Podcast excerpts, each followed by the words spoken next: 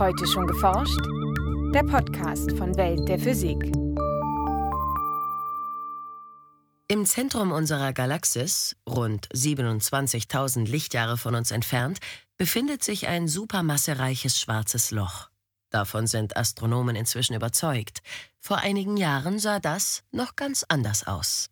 Wir haben jetzt 100 Jahre gehabt, seitdem wir was über diese schwarzen Löcher als theoretische Objekte wissen. Und nur die letzten 20 oder 15 Jahre hat es experimentell auf einmal gedonnert und geknallt. Sagt Reinhard Genzel vom Max-Planck-Institut für extraterrestrische Physik in Garching.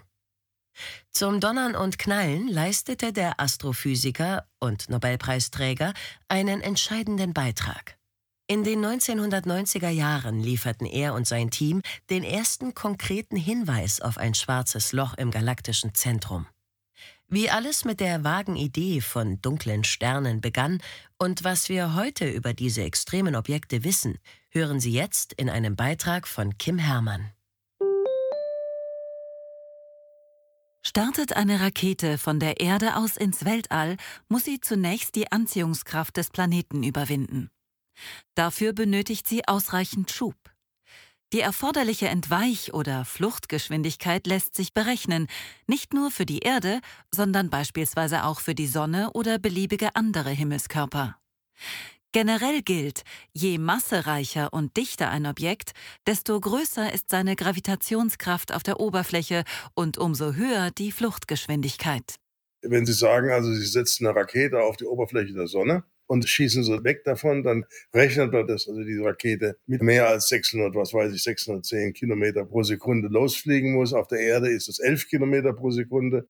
So Reinhard Genzel vom Max-Planck-Institut für extraterrestrische Physik in Garching.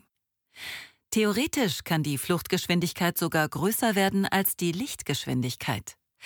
Ließe man die Sonne auf einen Durchmesser von nur drei Kilometern schrumpfen, bei gleicher Masse, würde die Fluchtgeschwindigkeit rein rechnerisch bei knapp 300.000 Kilometer pro Sekunde liegen, also der Geschwindigkeit von Licht.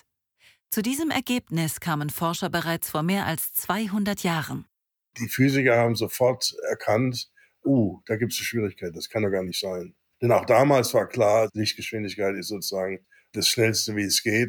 Und das bedeutet, liegt die Fluchtgeschwindigkeit eines Himmelskörpers über der Lichtgeschwindigkeit, kann nichts mehr von seiner Oberfläche entkommen, nicht einmal Licht. Zunächst bezeichneten Wissenschaftler solche Objekte daher als dunkle Sterne. 1915 veröffentlichte Albert Einstein seine allgemeine Relativitätstheorie und damit ein neues Formelwerk, um Phänomene rund um die Gravitation zu beschreiben und vorherzusagen. Auch der Astronom und Physiker Karl Schwarzschild nutzte die neuen Gleichungen. In einem Fall betrachtete er das Gravitationsfeld einer perfekten Kugel. Je weiter Schwarzschild den Radius der Kugel schrumpfen ließ, desto stärker wurde das Gravitationsfeld auf der Oberfläche. Ab einem gewissen Grenzwert wurde es sogar derart stark, dass die Fluchtgeschwindigkeit die Lichtgeschwindigkeit überstieg. Das heißt also, wenn man das Gravitationsfeld so stark macht, dass sozusagen ein herausgehendes Teilchen schneller als das Licht sein müsste, um rauszukommen aus dem Gravitationsfeld, dann geht das nicht. Damit haben sie ein Raumgebiet um die Masse herum definiert, innerhalb dessen eine Kommunikation nach draußen nicht möglich ist. 1916 stand das im Raum. Wenn aber keine Kommunikation und damit kein Informationsaustausch über diese Grenze hinweg möglich ist, dann müssten alle Ereignisse innerhalb dieses Bereichs für einen Beobachter außerhalb verborgen bleiben. Die von Schwarzschild gefundene Grenzfläche wird deshalb als Ereignishorizont bezeichnet. Das heißt also, Sie können gerade so oberhalb des Ereignishorizonts mit Ihrer Rakete da rumfliegen und dann wieder rauskommen, gerade so, aber sobald Sie mal in den Ereignishorizont rein sind, da gibt es kein Umkehren mehr. Die Schwerkraft würde die Rakete nun zum Zentrum hin beschleunigen. Tatsächlich sollte den Berechnungen von Schwarzschild zufolge alle Masse innerhalb des Ereignishorizonts in einem einzigen Punkt konzentriert sein. Physiker sprechen von einer sogenannten Singularität. Die Massendichte ist hier unendlich groß. Zwar beschrieb Schwarzschild damit erstmals ein schwarzes Loch, der Begriff setzte sich aber erst Jahrzehnte später durch. Die Vorhersage wäre also, dass diese schwarzen Löcher im Zentrum ihre gesamte Massenenergie in eine Singularität zusammengepresst sehen. Ob diese mathematischen Ergebnisse mit der Realität zu tun haben und wenn ja, was, war zu diesem Zeitpunkt vollkommen unklar. Das Konzept eines schwarzen Lochs fand daher zunächst nicht allzu viel Beachtung unter Physikern. Nur wenige, unter ihnen etwa Robert Oppenheimer, befassten sich damit, welche Ereignisse im Weltall ein solches Objekt hervorbringen könnten. Oppenheimer war einer von denen, die also sozusagen da ein paar Spekulationen gemacht haben, ob ein explodierender Stern, also eine Supernova, möglicherweise ein schwarzes Loch hinterlässt. Aber die meisten Astronomen haben sich dafür nicht interessiert. Die Situation änderte sich erst, als Astronomen ihrerseits auf rätselhafte Objekte stießen. In den 1960er Jahren entdeckten sie Himmelskörper, die auf den ersten Blick wie Sterne aussahen. Auf den zweiten Blick stellte sich allerdings heraus, dass die Objekte mehrere Milliarden Lichtjahre von uns entfernt sind. Sterne würden über solche Distanzen verblassen.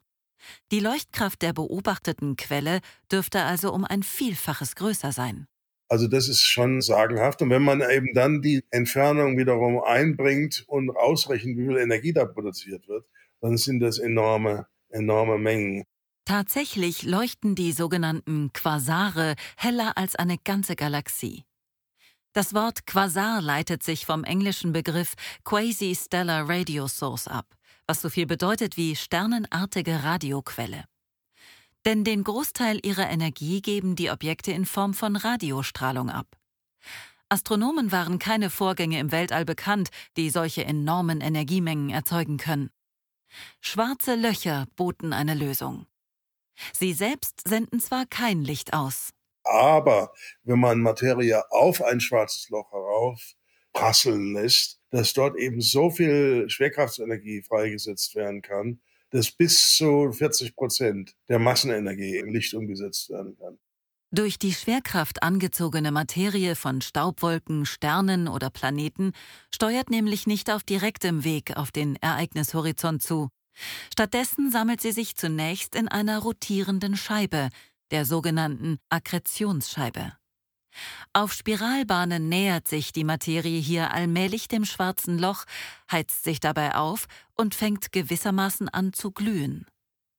Dieses Szenario beschrieb exakt das, was man bei den Quasaren beobachtet hatte, und so kamen Physiker zu der Auffassung, dass die plausibelste Erklärung für diese Quasare eben die Kombination eines sehr großen schwarzen Lochs, sagen wir mal 100 Millionen Sonnenmassen oder sogar noch mehr, und Akkretion von normaler Materie auf solche schwarzen Löcher ist. Diese These klang zwar plausibel, direkt überprüfbar war sie aber nicht. Denn die entdeckten Quasare waren einfach zu weit entfernt, um das Verhalten der Materie um das mögliche schwarze Loch zu beobachten. In den 1970er Jahren kam den theoretischen Physikern Martin Rees und Donald Lyndon Bell schließlich ein entscheidender Gedanke. Könnte es sein, dass jede Galaxie ein schwarzes Loch hat? Vielleicht unsere eigene auch. Und wenn das so wäre, dann könnte man ja die Wirkung der Gravitation von solchen schwarzen Löchern auf ihre Umgebung, auf ihre unmittelbare Umgebung vielleicht nachmessen. Astronomen, unter ihnen auch Reinhard Genzel, begannen daraufhin, das Zentrum des Milchstraßensystems genau zu beobachten. Und tatsächlich fanden sie dort Gaswolken, die offenbar um ein gemeinsames Zentrum kreisen. Innerhalb von, ich würde mal sagen, wenigen Jahren, so fünf, sechs, sieben Jahren, waren wir überzeugt, aha, da ist eine Masse von einigen Millionen Sonnenmassen, die ist konzentriert.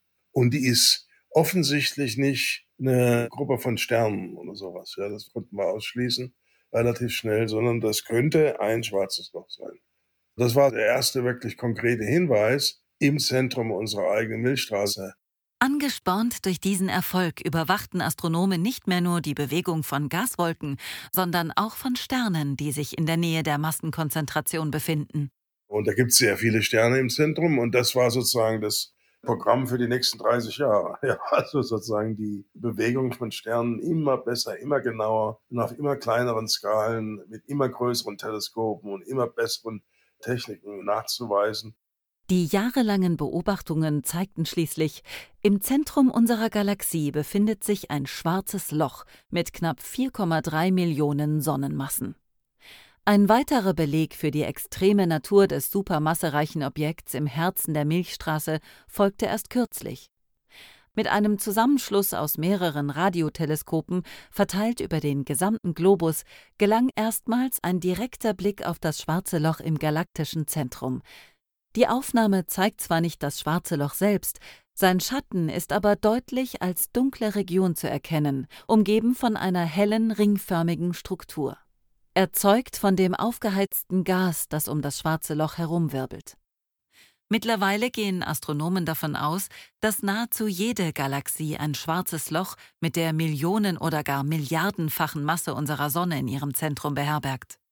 Die Arbeiten der theoretischen Physiker in den 1960er Jahren legten neben solchen supermassereichen schwarzen Löchern aber auch Exemplare mit einer deutlich geringeren Masse nahe.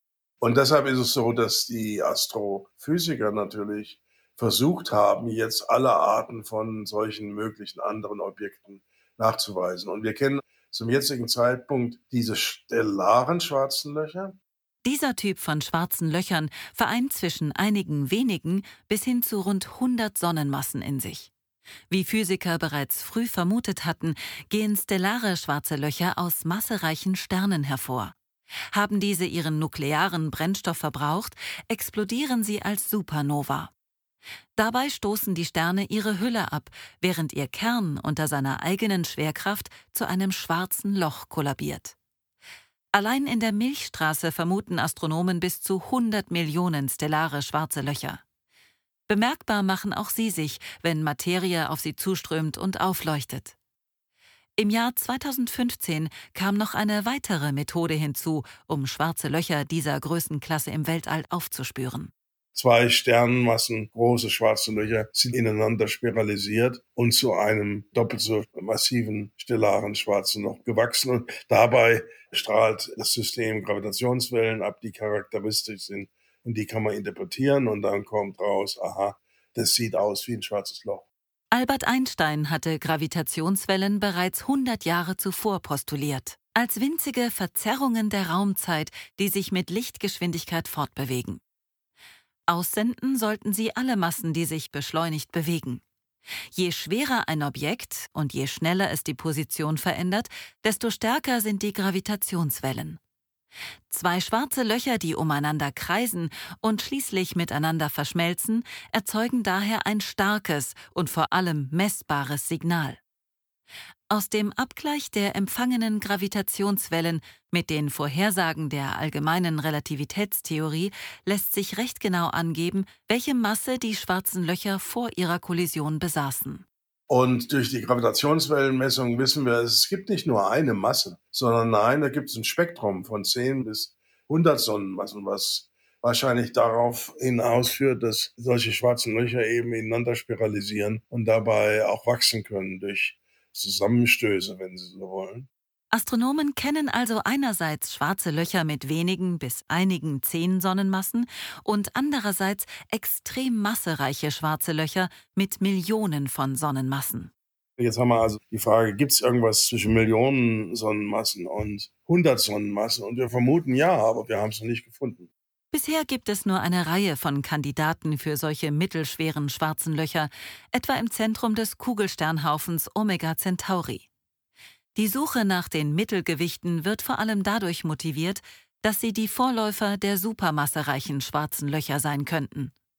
Denn weshalb bereits wenige hundert Millionen Jahre nach dem Urknall extrem massereiche schwarze Löcher existierten, ist bislang unklar. Um dieses Geheimnis des frühen Universums zu lüften, lohnt ein Blick in die Tiefen des Weltalls und damit in die kosmische Vergangenheit. Die Amerikaner haben jetzt mit europäischer Beteiligung letzten Dezember dieses James Webb Teleskop hochgeschossen und mit dem hoffen wir also diese Frühzeit des Universums noch besser beobachten zu können. Die Astronomen hoffen, mit dem neuen Weltraumteleskop die ersten Galaxien und die in ihnen aufleuchtenden Supernovae zu beobachten und so vielleicht auch neue Erkenntnisse über den Ursprung von supermassereichen schwarzen Löchern zu gewinnen. Ein Beitrag von Kim Herrmann, gesprochen von Ulrike Kapfer. Aufnahme Hörspielstudio Kreuzberg. Tonbearbeitung und Schnitt Elias Emken. Redaktion Welt der Physik. Welt der Physik wird herausgegeben vom Bundesministerium für Bildung und Forschung und von der Deutschen Physikalischen Gesellschaft.